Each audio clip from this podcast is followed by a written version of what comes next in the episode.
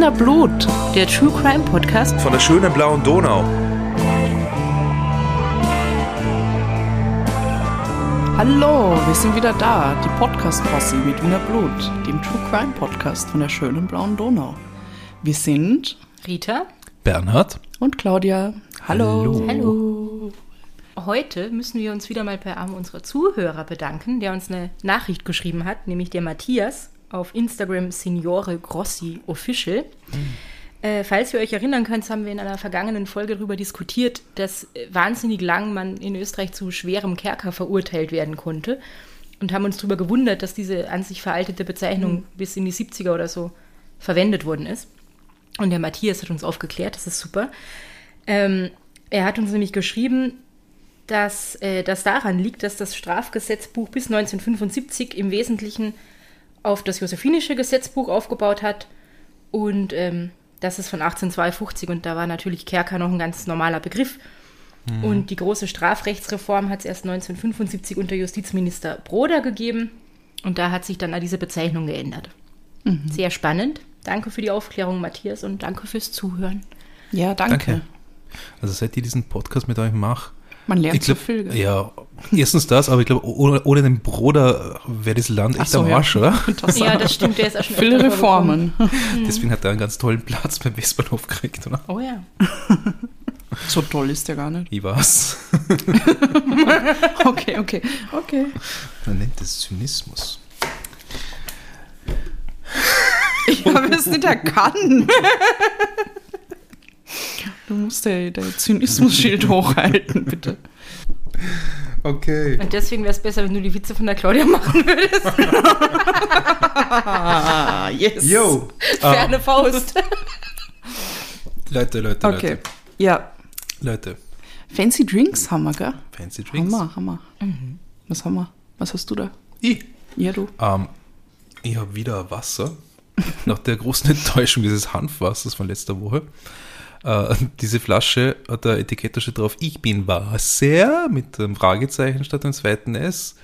Ähm, ja, Das- den Grafikerpreis gewinnen es nicht damit, aber, Aber es, hast das, das, es ist sich nicht sicher, ob es Wasser ist? ich weiß das nicht. Es scha- also wenn das Wasser wäre, würde ich es auch nicht trinken, weil es ist Ja. trüb, gelblich. Es kommt ebenfalls angeblich aus den Alpen, ist still, es ist 100% bio und kalorienarm mit Bio Grapefruit, darauf bin ich angesprungen, und Anis Ysop, Zitronengras und, das habe ich gelesen, Wegwerfwurzel, na, Wegwartenwurzel. Wegwerfwurzel. ja, keine Ahnung, bin sehr gespannt drauf. Kein Zucker zugesetzt, sowas spricht mir immer Ich glaube, du musst das schütteln, Oh, ne. Ja, das ist sehr viel. da- damit sehr- sich diese Farbe gleichmäßig verteilt. Ah, wäre jetzt lustig, wenn doch Kohlensäure drin wäre. Aha. Look, look, look, look, look, look, look. Also Grapefruit ist auf jeden Fall drin. Es ist mehr ein Drink als fancy. Okay, Es ist flüssig. was hast du, Rita? Ich habe Limoment Apfel-Minze Limonade. Natürlich süß. Erstes alkoholfreies Getränk, das den Drinkstarter gewonnen hat. Was er Den- immer den das was? ist. Den Drinkstarter. Und das kommt aus Bielefeld, der Stadt, die es gar nicht gibt. Ah, Das heißt, die trinken was nicht Existentes. Oh, boom. Auf jeden Fall fair und regional und, äh, und sehr gut. Ich hab das auch schon I gehabt, ist recommend. Sehr erfrischend. Schmeckt nach Minze und Apfel, genauso wie es draufsteht. es hat so einen lieben Namen. Limoment. Ja, das ist ein nice, ja. Wir sollten diesen Preis vergeben übrigens. Ja, Den Drinkstarter. Ja. Stimmt. stimmt, ja. Jo, Claudia. was ich hab. Ich habe äh, Kokumis, das Sophisticated Lavender. Das ist schön so leicht violett mit Lavendel. Und ich probier's. Hm, sehr lecker. Was gibt's da einen Anti-Drinkstarter-Preis? Weil ich hätte einen Kandidaten. Ich bin Geh, ist so schlimm. Naja. Ist es besser als das Hanf, Ha- Hanfwasser? Kennt ihr das, wenn man, wenn man selber Obst und so, und, und so nimmt und ins Wasser gibt für zwei Stunden und dann trinkt man es und bildet sich ein, dass es total super ist? Ich meine, es stillt den Durst, ja. Aber, also so, das ist Okay. es. also Basisanforderungen erfüllt. Ja. Es ist flüssig und es schmeckt nach irgendwas. Irgendwasser. Irgendwasser. Das wäre das wär fancy Irgendwasser. Das wär Podcast guter. Posse Irgendwasser. Geil. Muss man rausschneiden, sonst klaut uns jemand die Idee. So wie Übrigens- dem Emil die Patente geschoben Aber wurde. Irgendwasser ist voll gut. Kann das jemand aufschreiben, bitte? Okay. Dann setzen wir jetzt dort fort, wo wir letzte Woche Donnerstag aufgehört haben. Wir haben nämlich diese Folge geteilt, wie der Emil Sabein, in zwei Teile. Wieder Emil sein Bein. Also, falls ihr letzte Woche nicht zugehört habt, dann solltet ihr das auf jeden Fall jetzt nachholen, weil sonst macht alles, was der Bernhard jetzt erzählen wird, wahrscheinlich wenig Sinn. Ja. War das eigentlich schon ein Spoiler jetzt? Selber schuld. Was? Was? Mit dem, dass er bei sein Bein abkackt hat, sich selber. Vielleicht. Na. Na, Na? das vergisst man ja wieder. Ja. Er ist selber schuld, wenn man die Teile nicht in der richtigen Reihenfolge hört. Ja, das stimmt. Selber schuld. Selber schuld. Selber schuld. Tu das nicht. Okay, wir setzen fort den Fall Martha Marek. Nach dem Freispruch vom Versicherungsbetrug 1927 und der ausbezahlten Summe von 180.000 Schilling versuchten Martha und Emil Marek sich eine neue Existenz aufzubauen. Ein beträchtlicher Teil des Geldes ging gleich mal für die Prozesskosten drauf, die sie mitzutragen hatten, sowie für die Schulden der zwei. Danach blieben ihnen gut 35.000 Schilling übrig. Hm, Bummer. mit denen sie versuchten, ein Fuhrwerksunternehmen aufzubauen. Wieder ein missglücktes Projekt, nachdem das Vermögen schließlich auf 20.000 Schilling geschrumpft war. Im Juli 1929 geschah schließlich dann auch mal etwas Positives. Martha brachte einen Sohn zur Welt, den sie und ihr Mann Alfons nannten. Alphons. Alfons Marek. Im Jahr darauf war das Geld aufgebraucht und die beiden standen nun zusammen mit ihrem Kind ungefähr dort, wo sie fünf Jahre davor waren. Nur dass Emil jetzt ein Bein fehlte und das Arbeiten ihm natürlich zumindest nicht leichter fallen konnte als damals. Warst du, Entschuldige, warst du, ob er äh, Prothese getragen hat dann? Oder? Das ist eine gute Frage. Darüber habe ich mich nicht einmal so gekümmert, aber ich glaube aus früheren Auseinandersetzungen mit dem Fall, damals, als wir ihn verfilmen wollten, na, aus früheren äh, Auseinandersetzungen mit dem Fall kann ich mich erinnern, dass es schon sowas gab. Wie gut die war, vielleicht hat sie ja selber erfunden, Ja. also, ähm, wie gut sie war, keine Ahnung. Ja. Spielt jedenfalls keine große Rolle in der Geschichte. Ähm, irgendwann im Frühjahr 1930 erhielt Emil Marek das Angebot, sich an einem Radiounternehmen zu beteiligen und als technischer Betriebsleiter zu arbeiten, und zwar in Algier. Also zog die Familie gegen Jahresende dorthin. Also au- aufregend war das schon das Leben von ihnen. Ja. oder? Auf jeden Fall. Ja. Diesmal waren aber die Mareks einem Gauner aufgesessen. Okay. Die Firma in Algier entpuppte sich nur als kleiner Laden, in dem es eine Stelle als Monteur gab. Also, entschuldige, man muss schon dazu sagen, äh, Ein bisschen einfältig. ja, und die haben aber unfassbar viel Pech irgendwie, oder? Also, alles, was die versuchen, aber wenn es krumme Dinger sind, das geht alles schief. Erst haben sie kein Glück gehabt und dann kam auch noch Pech dazu. Also, so, genau. Sie sind, sie sind sehr kreativ eigentlich. Bei der Umsetzung habt die hätten dann einen, einen, einen Mentor gebraucht, so ein, das ein bisschen Oder die vielleicht richtigen war, Bahnen leiten. war einfach die Selbstständigkeit jetzt nicht das Richtige für sie. Muss man mal sagen, es, äh, es war Wirtschaftskrise dann auch schon beginnend. Ja, ja das stimmt. Ja. Also, aha, Generell was, wenn nicht schwierig. selbstständig? Okay, also jetzt sind sie in Algier und er soll Radiomonteur sein. Ja, so irgendwie. Ähm, das hat der Emil Marek dann aber vorübergehend einmal angenommen, weil jetzt waren sie schon dort. Im Mai 1931 wollte sich Martha Marek einige Kisten nach Algier senden lassen. Die waren zwischenzeitlich bei einer Speditionsfirma in Wien eingelagert. Und sie hat ihnen Auftrag geschrieben, dass sich in den Kisten Gegenstände im Wert von 60.000 Schilling befinden. Und hat eine Versicherung auf zumindest 40.000 Schilling erbeten. Die Verantwortlichen bei der Spedition haben aber vermutet, dass das eine Überversicherung ist und haben einmal abgelehnt. Weil reinschauen in die Kisten haben sie das auch nicht dürfen. Nach insgesamt acht Monaten in Nordafrika kehrt die Familie dann schließlich zurück in die Heimat, völlig verarmt. Wieder einmal. Fürs Erste lebten sie jetzt alle bei Emils Familie in Wien, was natürlich sehr beengt war. Er fand dann eine andere, nicht gerade gut bezahlte Stelle, aber immerhin hat er Arbeit gehabt. Die Martha stellt aber für sich fest, Finally stellt sie für sich fest, dass sie das Leben so gar nicht nach ihren Vorstellungen entwickelt.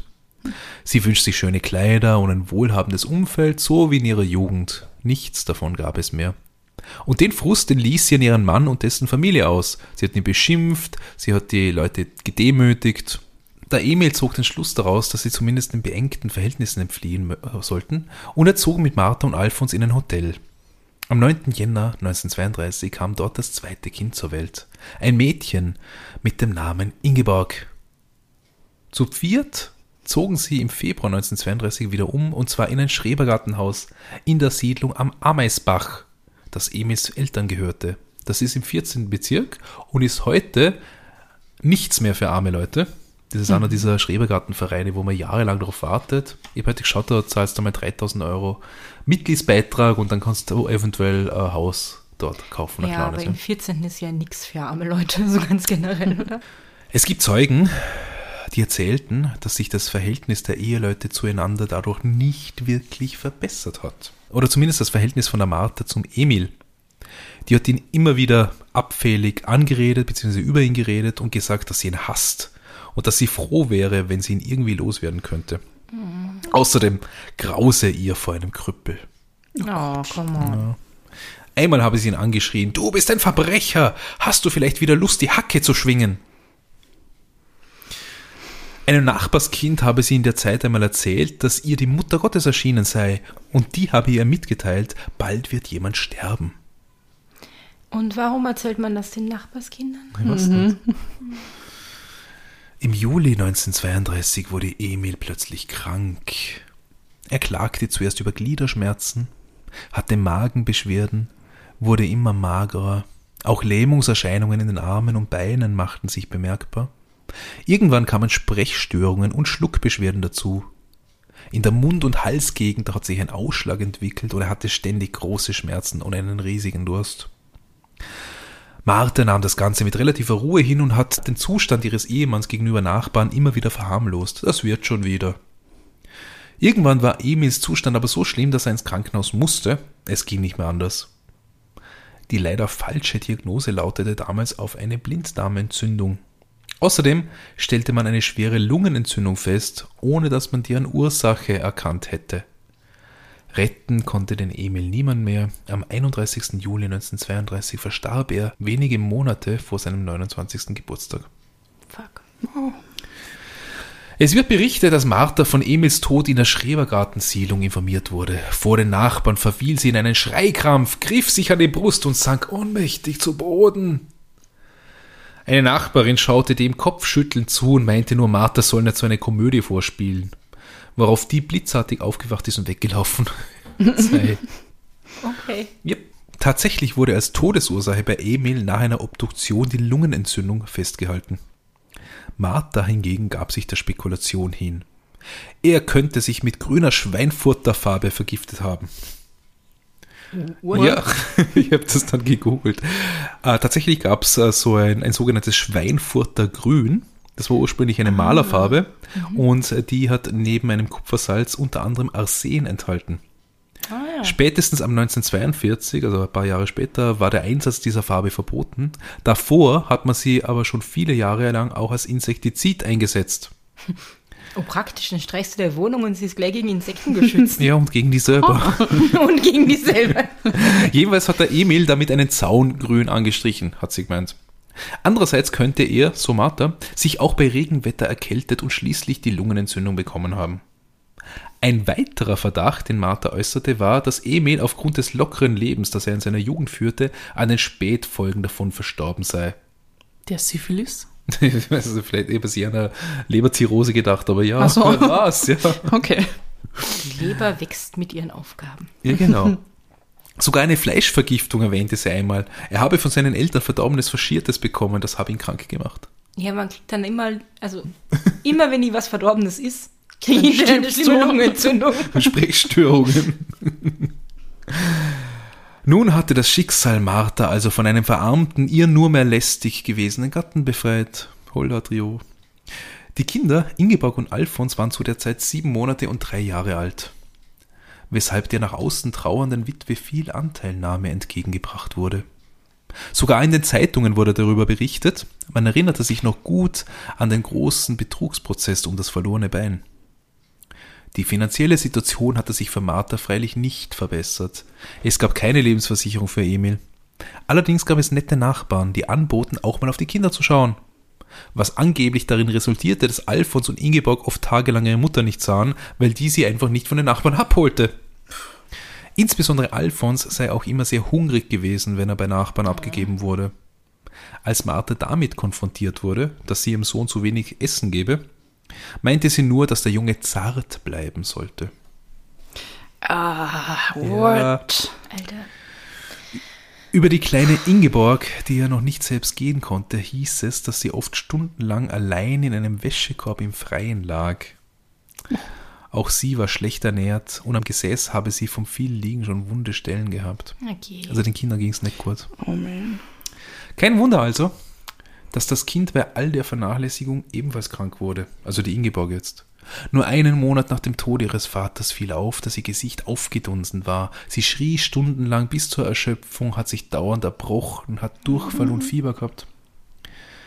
Die Mutter, Martha, meinte nur, das müssen Darmstörungen sein, das geht vorbei. Die Nachbarn meinten, man müsse mit dem Kind ins Spital, aber das lehnte sie ab.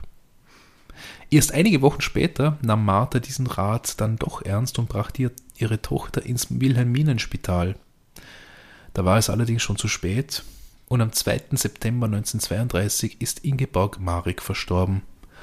Im Alter von gerade einmal acht Monaten.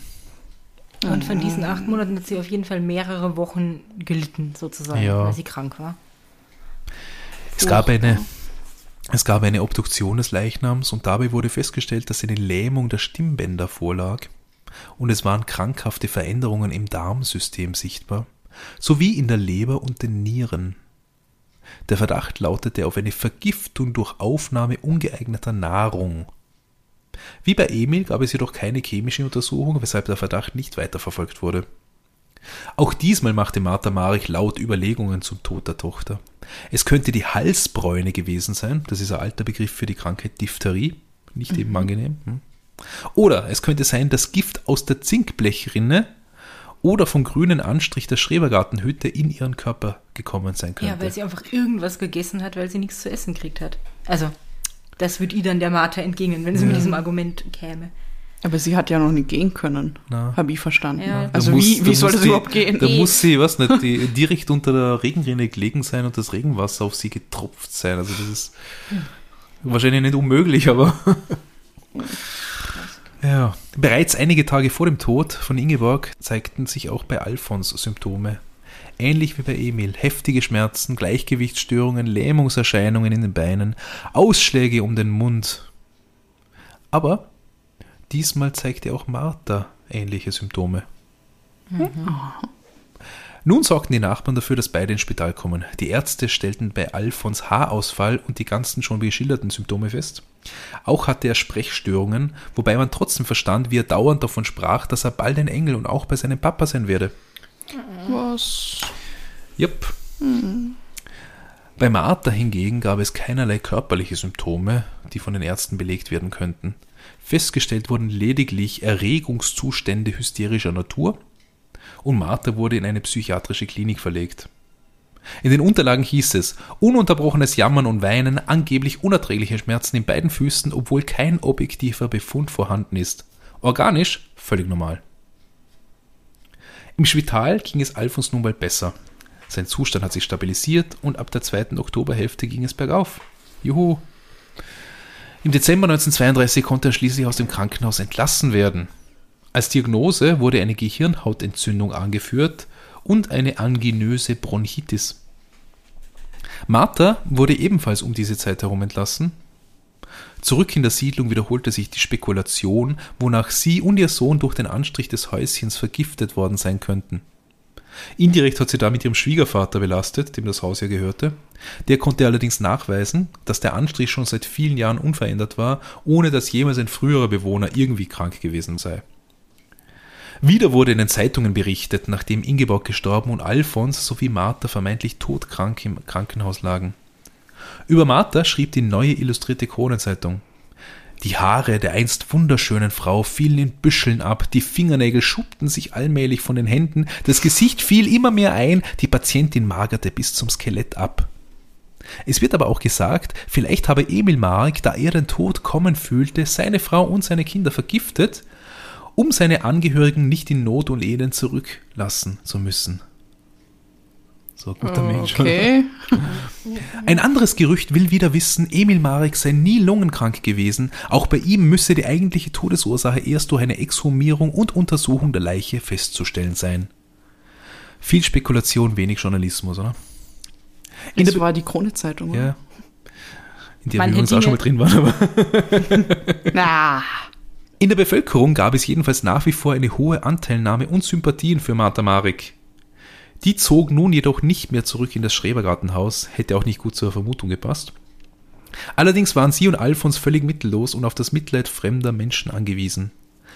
Eine Bekannte ließ die beiden einige Monate lang unentgeltlich bei sich leben und wollte Martha damit ermöglichen, einen Neuanfang zu schaffen. Marthas Dank dafür war ein Brief. Den schrieb sie aber nicht in ihrem Namen, sondern fälschte ein Schreiben, um so den Mann der Gärtnerin in den Verdacht zu bringen, dass der seine Frau betrügt. Hm. Was für ein Herzl. ja, was, warum? Warum? Keine Ahnung. War ja. ja Fahrt. Keine Ahnung. Vielleicht wollte sie da auch äh, in Wahrheit Geld aus ihm rauspressen und hat dann nicht funktioniert. Ist nur eine Anekdote, die ich in den Quellen nachgelesen habe. Mit Spendengeldern, die sie gekriegt hat, gelang es ihr, eine kleine Wohnung in Hitzing zu mieten.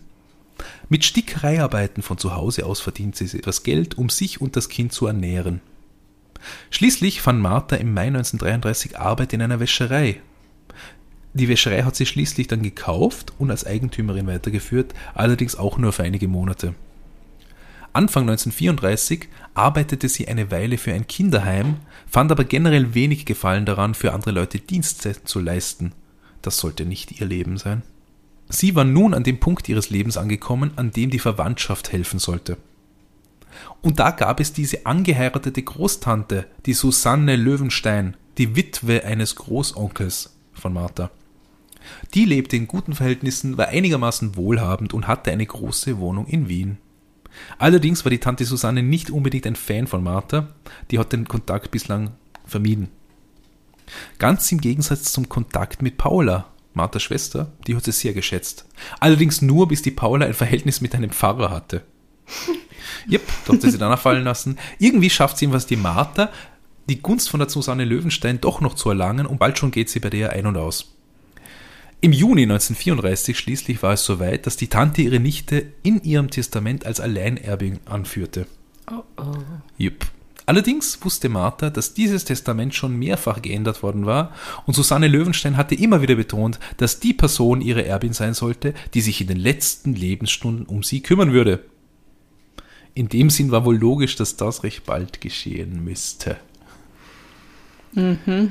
Tatsächlich, die arme Susanne Löwenstein wurde bald darauf krank. Sie hatte, man glaubt es kaum, Schmerzen in den Füßen, sie musste dauernd erbrechen, hatte Lähmungen. Schließlich befand sie sich in einem schweren Erschöpfungszustand, sehr ähnlich zu dem, was Emil, Ingeborg und auch Alfons durchgemacht hatten. Während dieser Entwicklung wurde sie von der Nichte Martha Marek hingebungsvoll gepflegt. Kaum je verließ die das Krankenhaus und bemühte sich auch andere Besuche von der Tante fernzuhalten. Dennoch konnte die Kranke einer Freundin mitteilen, dass Martha scheinbar wahnsinnig schlecht kochen konnte, weil nach jedem Essen, das die ihr zubereitete, musste sie unweigerlich erbrechen. Da sie zwei Jahre davor an Krebs erkrankt war und diesen nach einer Operation überwinden konnte, stand aber auch im Raum, dass diese Krankheit einfach zurückgekehrt sei. Das Leiden von Susanne Löwenstein dauerte jedenfalls nicht mehr allzu lange. Sie starb am 11. Juli 1934. Nach dem Tod der Tante machte sich Martha sofort daran, den Nachlass zu verwerten. In ihrer Umgebung erzählte sie den Leuten zwar, dass das alles gar nicht so viel wäre, was sie geerbt hat. Die meisten Wertgegenstände seien auf Kredit gekauft und müssten an die Verkäufer zurückgegeben werden. Das entsprach allerdings nicht der Wahrheit. Ein Wunsch, den die Verstorbene geäußert hatte, blieb unerfüllt. Sie wollte bei ihrem Ehemann in derselben Gruft bestattet werden. Laut Martha reichte das Erbe dafür aber leider nicht aus. Vielmehr musste die Gruft verkauft werden. Von der, ja, Ich bin empört. ja. Von der Stadt Wien erhielt Martha dafür 1200 Schilling. Ja. Zusammen mit dem Bargeld, das sie geerbt hat und mit dem, was aus dem Verkauf von den Gegenständen äh, zusammenkam, lebte sie nun einige Zeit ganz gut. Genau genommen ein knappes halbes Jahr und dann, ups, war die Martha wieder pleite. Ich habe eine kurze Frage. Bitte, bitte. Hat sie den Alfons jetzt eigentlich wieder bei sich? Der ist bei ihr, Der ja. ist bei ihr, Der okay. ist bei ihr, ja, weil hatte nur, was haben sie gesagt, eine Gehirnhautentzündung gehabt, der Arme. Hm. Im Jänner 1935 schaffte sie es dennoch, meine, sie ist ja wirklich sehr geschäftstüchtig in dem Sinn, ne? Hm. Im Jänner 1935 schaffte sie es, eine zehn Zimmer umfassende Wohnung anzumieten, die sie teils noch mit Möbeln von der Susanne Löwenstein ausstattete. Diese Wohnung sollte Geld abwerfen, weil sie sie untervermieten wollte. Vorerst musste allerdings noch alles saniert werden, wobei Martha den Handwerkern, oh Wunder, die Kosten größtenteils schuldig blieb. Um vorerst über die Runden zu kommen, begann sie Perserteppiche, Pelze und Schmuckstücke von Susanne Löwenstein zu verkaufen oder zu, verpfänd zu verpfänden. Aber Martha kam nach wie vor nicht richtig auf die Beine und versuchte sich in der Folge wieder mit Betrügereien durchzuschlagen. Sie kaufte Waren auf Kredit, die sie nie bezahlte, sondern ins Pfandhaus trug. Und dann zahlt sie die Schulden auch nicht, sondern gibt das ganze Geld aus. Ich habe zu dir schon- schon gesagt bei der Recherche, Claudia, die, die, die Martha Mark wäre so ein klassischer Fall von, ich hole mir eine neue Kreditkarte, damit ich die Schulden der alten zahlen kann damit. Das klingt so, ja. Ab Juli 1935 hatte sie wieder einen neuen Job, nämlich als Versicherungsvertreterin. ja, das ist geil. Dieses berufliche Glück währte aber nur kurz, weil man ihr draufkam, dass sie eine Versicherungsprämie in der Höhe von 18 Schilling unterschlagen hatte. Ja, da, da hat sie schon Schlimmeres gehabt, Ja. oder? Ey, what? Warum macht man denn so einen Scheiß dann? Also, warum riskiert man Gewohnheit. für 18 Schilling? Das Versicherungsgeschäft blieb aber weiterhin eines von Marthas Interessensgebieten, weshalb es sie auch ansprach, als hier ein gewisser Jenö Neumann, er heißt wirklich Jenö, nicht Jens, Jenö äh, Naumann, ungarischer Name. haben wir schon gedacht, ja. Er macht ihr das Angebot, doch für seine Versicherungsfirma zu arbeiten, also für seine Maklerfirma. Der hat damit spekuliert, dass das öffentliche Interesse an Martha Mark immer noch so groß ist, dass sich damit Kunden anlocken lassen. Aber so richtig ging das nicht auf. Auch Marthas Vermietungen waren noch kein Bombengeschäft. Aber im Dezember 1935 meldete sich die 54-jährige Schneiderin Felicitas K. auf eine Annonce. Auch sie war in wirtschaftlicher Not, fand keine Arbeit und war aus ihrer vorigen Bleibe delogiert worden. Allerdings hatte Martha im Zeitungsinserat explizit nach Schneiderinnen gesucht. Darum hat sich die Frau eben bei gemeldet. Es kam ein Vertrag zustande, dass Felicitas K. die Räumlichkeiten für ihre Schneiderarbeiten nutzen dürfe und dafür 50 Schilling pro Monat an Miete zahlt. Martha stellte ihr nämlich in Aussicht, dass sie ihren großen Kreis an wohlhabenden Bekannten auf die Untermieterin aufmerksam machen würde und wollte mit einer Provision an dem Schneiderumsatz beteiligt werden. Aber, ihr werdet es schon erraten haben, mit der Menge an Kundschaft war es dann auch nicht weit her. Die Schneiderin konnte schon die zweite Monatsmiete nicht mehr zahlen und musste ihre Nähmaschine dafür verpfänden und von da an mit einer Leihmaschine arbeiten. Auf die Weise wurde die Frau nach und nach von Martha abhängig, was die voll ausgenutzt hat. Felicitas K. wurde in der Folge mehrfach zu Marthas Bekannten geschickt, um Geld zu borgen. Dort hat sie Pfandscheine von Martha als Sicherheit hinterlegt und äh, auch einen Teppichkauf auf Raten hat die Martha von ihrer Untermieterin verlangt und dass sie den Teppich dann auch verpfändet. Dabei unterstützte Martha den Teppichkauf, das ist super. Dabei unterstützte Martha den Teppichkauf, indem sie dem Händler vorschwärmte, wie zuverlässig die Untermieterin sei und dass diese auch über gute Einkünfte und Vermögenswerte verfügte. Und da ist es wichtig zu wissen, dass der Händler der Martha nämlich eine Provision für jeden Deal zugesagt hat, den sie ihr zuschauen. Oh. Ich meine, blöd ist sie nicht. Man kann Na. vieles sagen, aber blöd ist sie nicht. Ja, die Verpfändung des Teppichs klappt allerdings nicht wie geplant. Als Unterstützung hat sie den Sohn der Felicitas K. gebeten, den Teppich ins Pfandhaus zu bringen. Aber äh, hat ihm auch gesagt, dass es ihr Teppich ist. Aber der brachte ihn wieder zurück, weil der Pfandleiher wollte ihn eben nicht. Um noch mehr Macht über die Frau zu erlangen, setzte Martha sie schließlich vor die Tür, weil sie ihre Miete nicht zahlen kann. Einige Tage später durfte sie aber zurückkehren, allerdings musste sie von jetzt an im Wintergarten leben. Mittlerweile lebte auch der schon genannte Versicherungsmakler Jenö Neumann als Untermieter im Haus und zwar im Zimmer von der Felicitas K. What? Ja, Schöne WG. ich habe nichts davon gehört, dass alle zehn Zimmer ausgelastet wären. Ja? Also. Gemeinsam haben die beiden dann die Schneiderin dazu überredet, eine Lebensversicherung abzuschließen. Hm, ist ihr Muster. Ihr wurde gesagt, dass die Versicherungssumme auf die Höhe der Schulden lauten sollte, die sie bei Martha hat. Das waren etwa 180 Schilling. Und so hat sie eben eingewilligt. In Wahrheit wurde eine Summe von knapp 6400 Schilling festgesetzt. Die Vermittlungsprovision, die der Neumann von der Versicherung erhielt, für die er sie abgeschlossen hat, die hat er mit Martha geteilt. Nett von ihm. Die Versicherungsurkunde hat die Martha behalten. Und die Felicitas K. wurde dazu gebracht, die angebliche Schuld gegenüber ihrer Vermieterin äh, auf 500 Schilling zu erhöhen. Also das schriftlich festzuhalten, dass sie ihr so viel schuldet.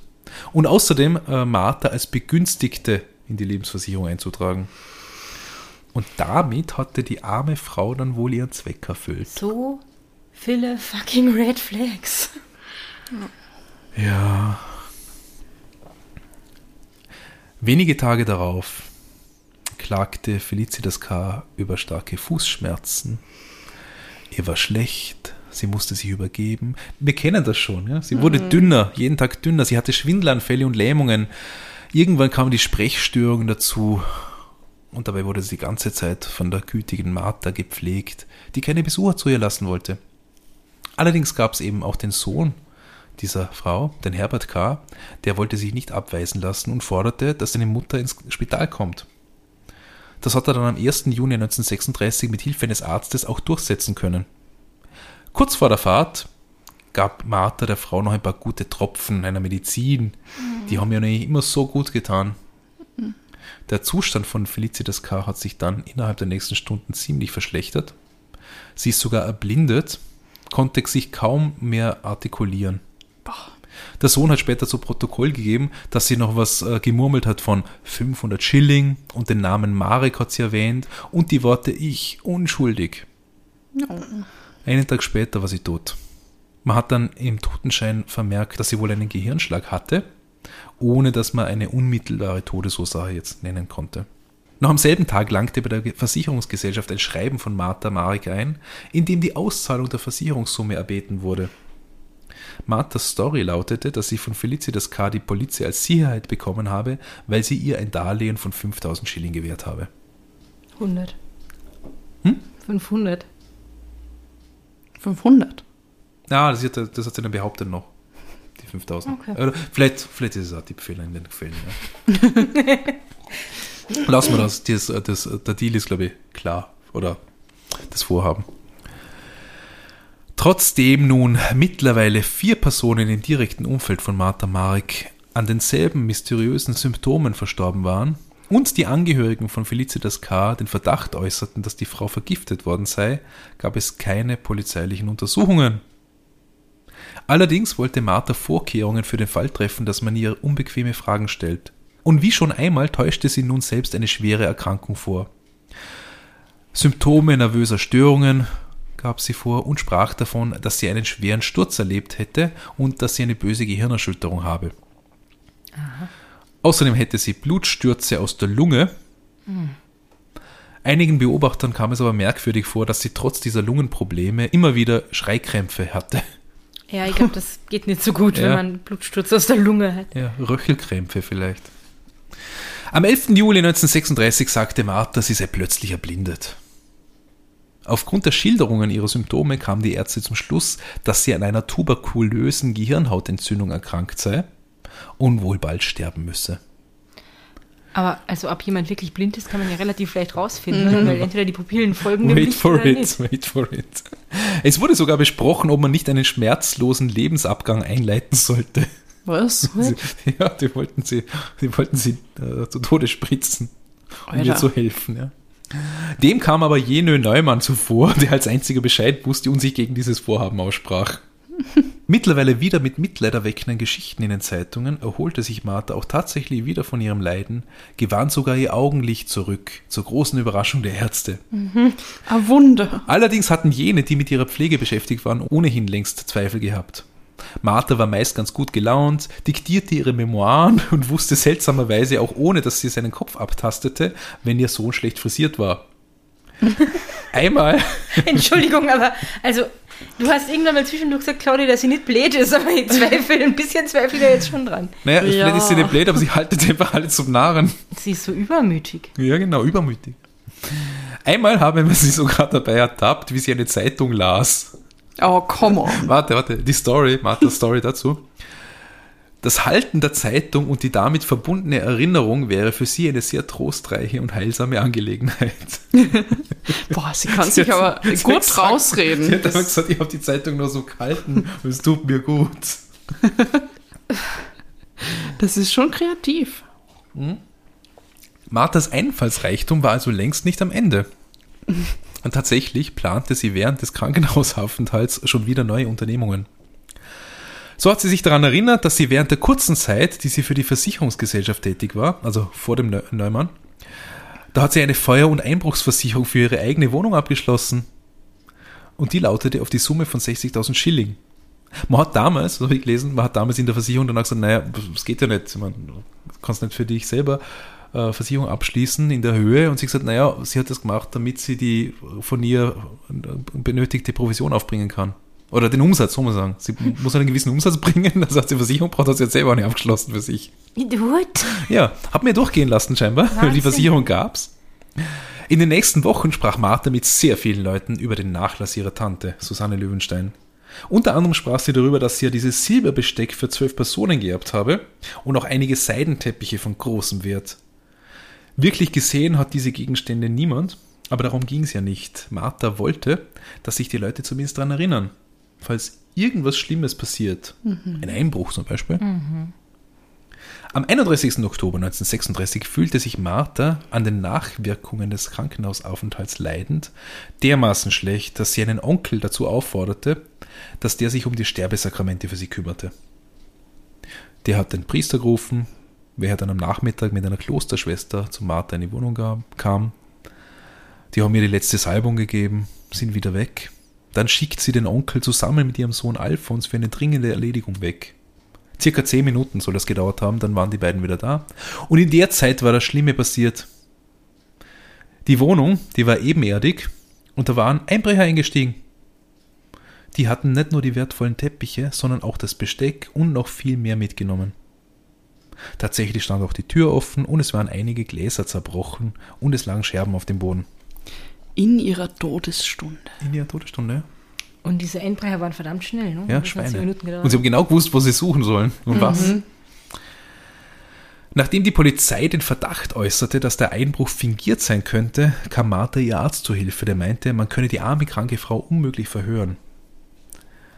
Allerdings fanden sich im Garten, der nach einem Regen durchnässt war, keinerlei Fußspuren und auch sonst waren keine eindeutigen Einbruchsspuren feststellbar.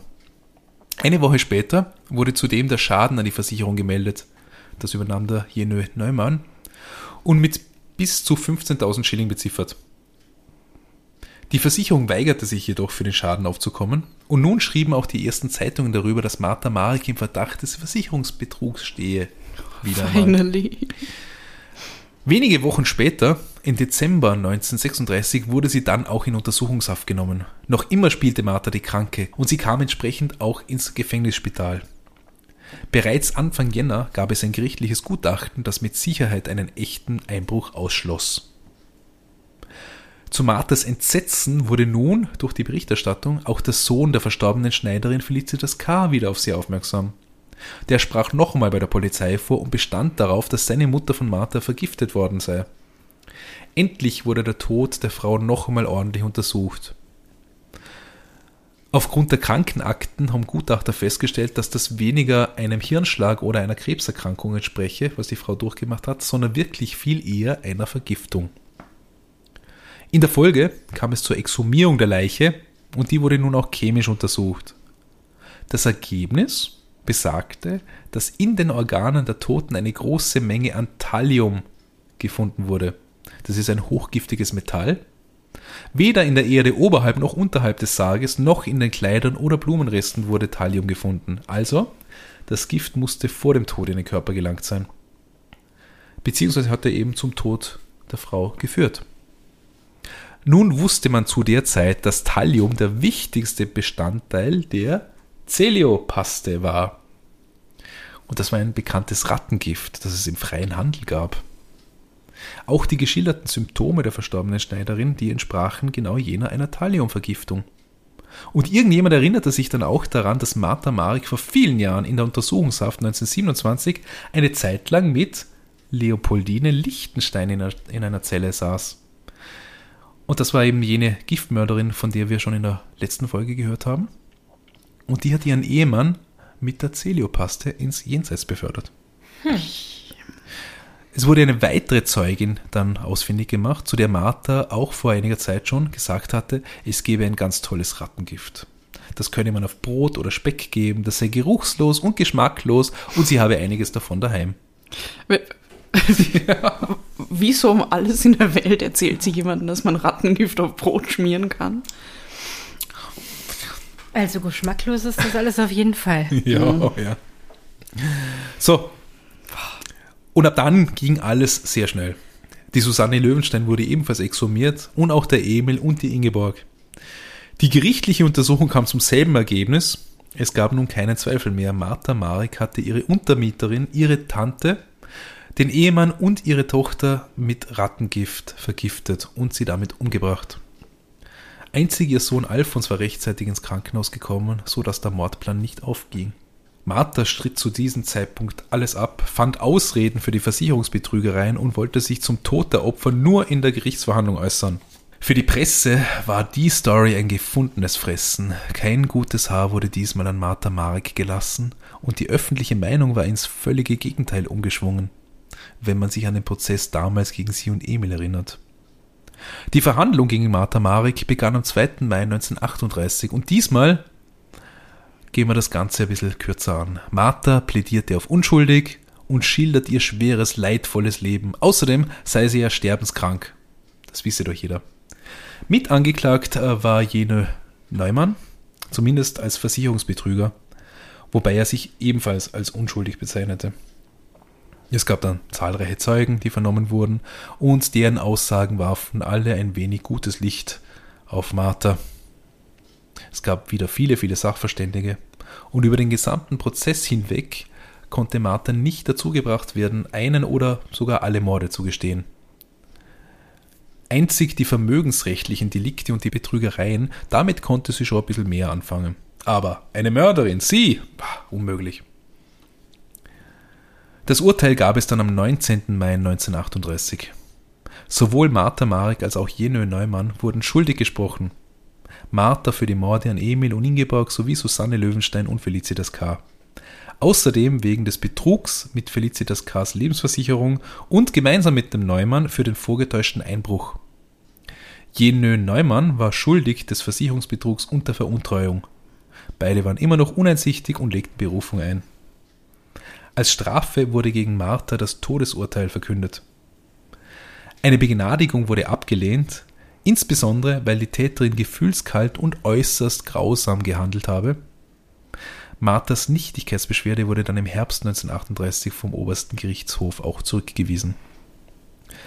Auch gegen das Todesurteil selbst versuchte sie vorzugehen, also dass man es umwandelt, zumindest in lebenslänglich.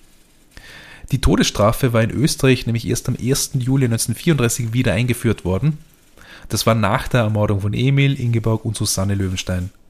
Und für den Mord an Felicitas K. alleine, der nach Juli 1934 geschah, da wäre die Todesstrafe ja nicht gerechtfertigt. Doch auch da ist das Gericht natürlich nicht der Argumentation von Martha und ihrem Anwalt gefolgt. Mittlerweile gehörte Österreich ja auch zum Deutschen Reich, also jetzt 1938, und die Todesstrafe an sich hatte eine ganz neue Bedeutung erlangt. Dementsprechend wurde auch ein Gnadengesuch, das Martha an den zuständigen Gauleiter schrieb, im November 1938 abgelehnt. Am 6. Dezember 1938 wurde Martha Marek in aller Frühe am Landesgericht Wien durch das Fallbeil hingerichtet.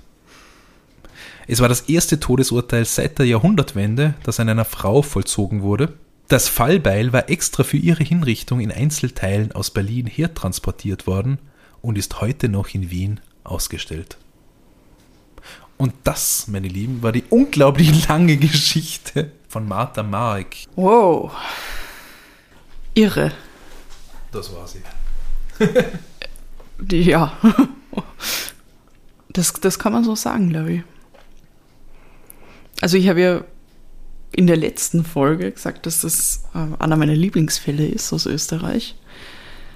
Und das ist vor allem deshalb, weil, weil ich glaube, kein Fall hat so viele absurde, irre Wendungen in sich drin.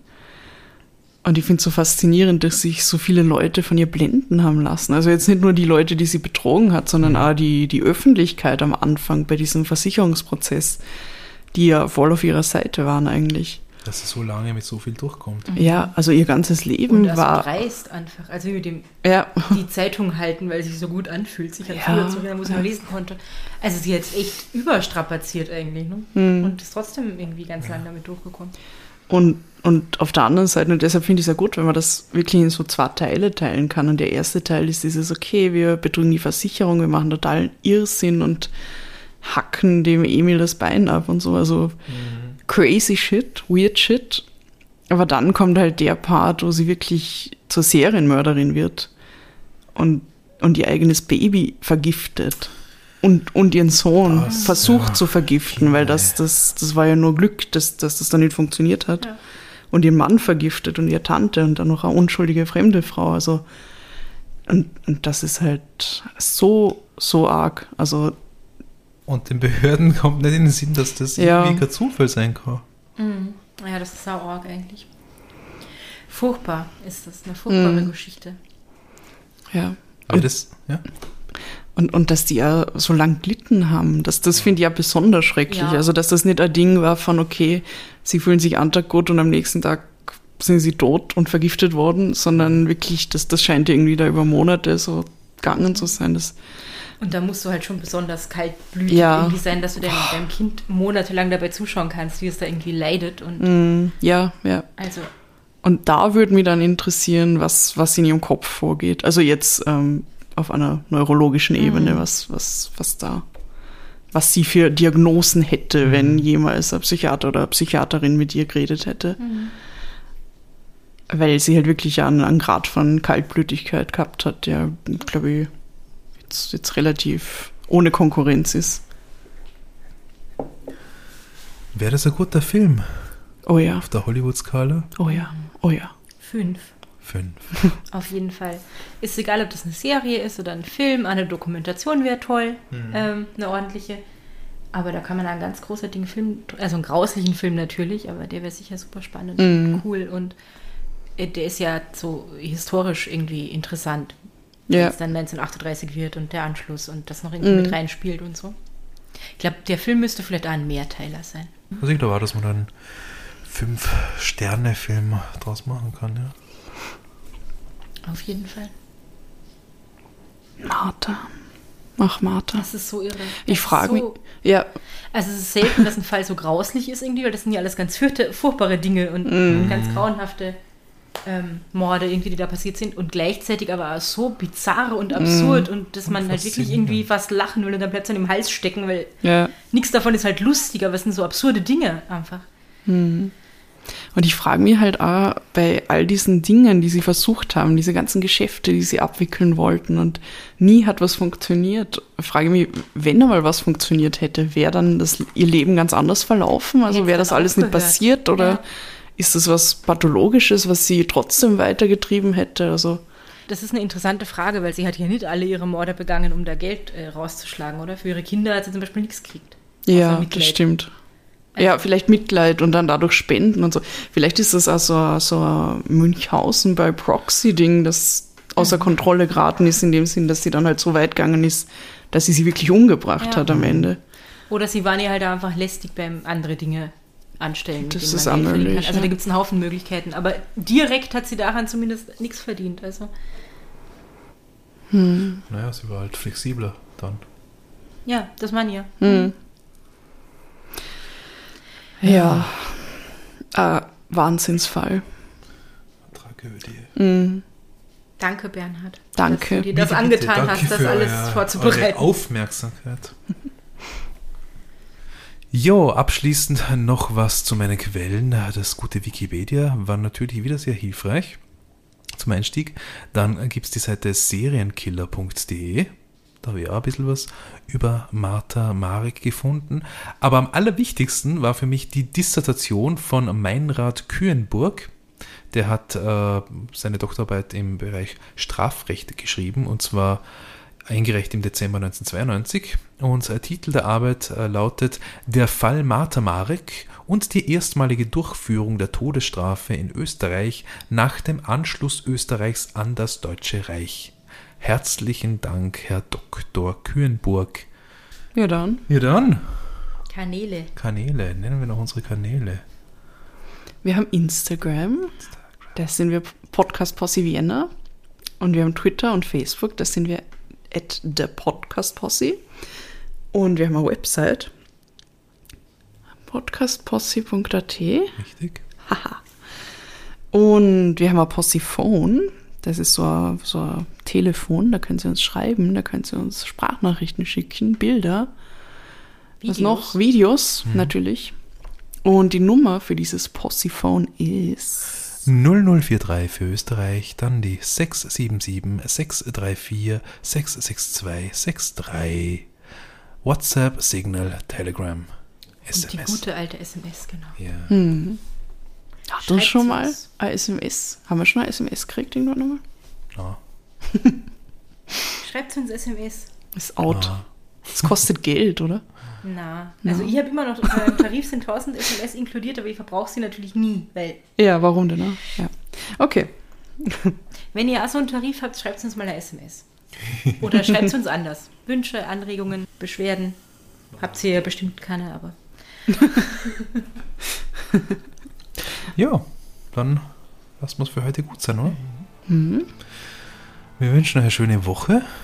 Ihr hört uns nächsten Donnerstag wieder mit einem sicherlich auch sehr spannenden Fall. Hoffentlich, ja. Ja dann, Ja dann. habt's euch lieb und habt's uns gern. Baba.